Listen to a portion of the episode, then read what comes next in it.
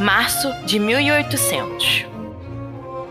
Os primeiros dias foram destinados para os jogos ao ar livre. O tempo estava tão bom que quase todos desejavam passar os dias nos jardins. E com isso, todos os arranjos foram feitos.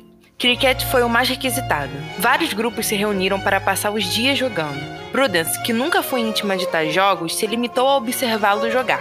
Faria companhia às matronas que haviam decidido ser a plateia. Mas não era um incômodo. Ao contrário, algumas sempre tinham um comentário engraçado ou irônico para fazer sobre o jogo. E assim ela pôde considerar que estava se divertindo muito ao lado das mais velhas. Quando os grupos começaram a se acentuar, foi a vez dos jovens finalmente interagirem apenas entre si. Agora, tudo seria mais leve e animado. Essas foram as palavras que Georgiana usou para descrever o ambiente, e que Prudence confiou sem pensar nas consequências. E foi exatamente assim que ela se deixou levar pela vivência do grupo. Não que fizesse algo fora do que considerava certo, mas aproveitou mais, riu mais e falou como se não houvesse amanhã.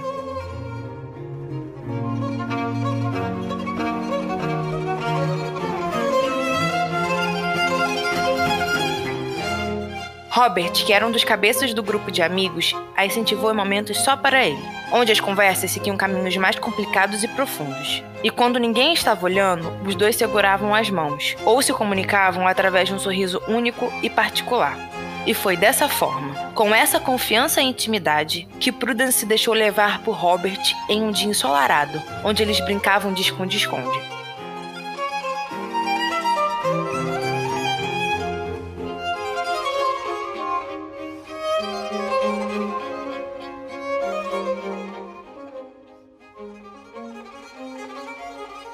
Eles vão nos encontrar aqui.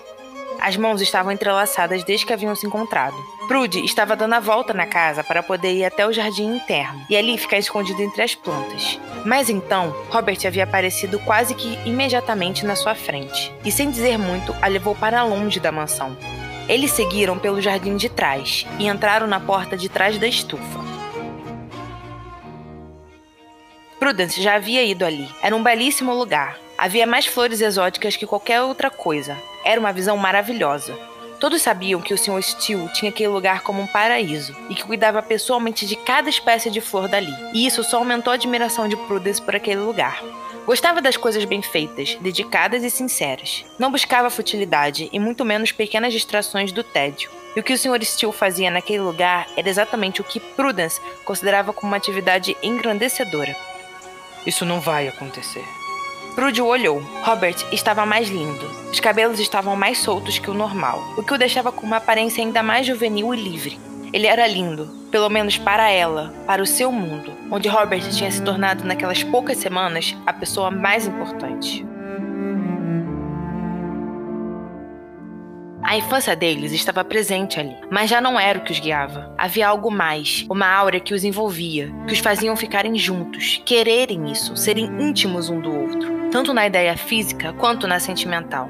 E foi com esse pensamento, com essa vontade, que Prudence deixou Robert se aproximar, o deixou tomar seu coração e soube, naquele exato momento em que seus lábios se encontraram pela primeira vez, que o amava.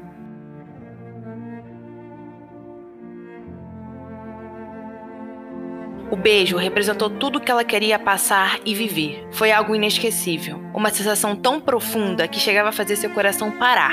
Sentir as mãos quentes e grandes de Robert acariciando seu corpo, lhe dando o mel do paraíso, era algo que Prudence nunca pensou que teria e que agora estava em suas mãos. Robert, eu. Ela encontrou aquela imensidão de verde dos olhos dele e perdeu a respiração. Estava realmente no paraíso. Era tudo tão irreal, mas tudo tão perfeito, tão desejado. Não fale nada. Apenas deixe-me beijá-lo até o fim dos meus dias. Prudence deixou e se entregou àquela carícia, até o momento em que uma leve batida ecoou pela estufa, fazendo Robert se afastar. Ele lhe deu um forte abraço e, com a promessa de que aquele momento ocorreria novamente, a fez ir na frente. O mundo real o chamava e nele os dois não estavam juntos.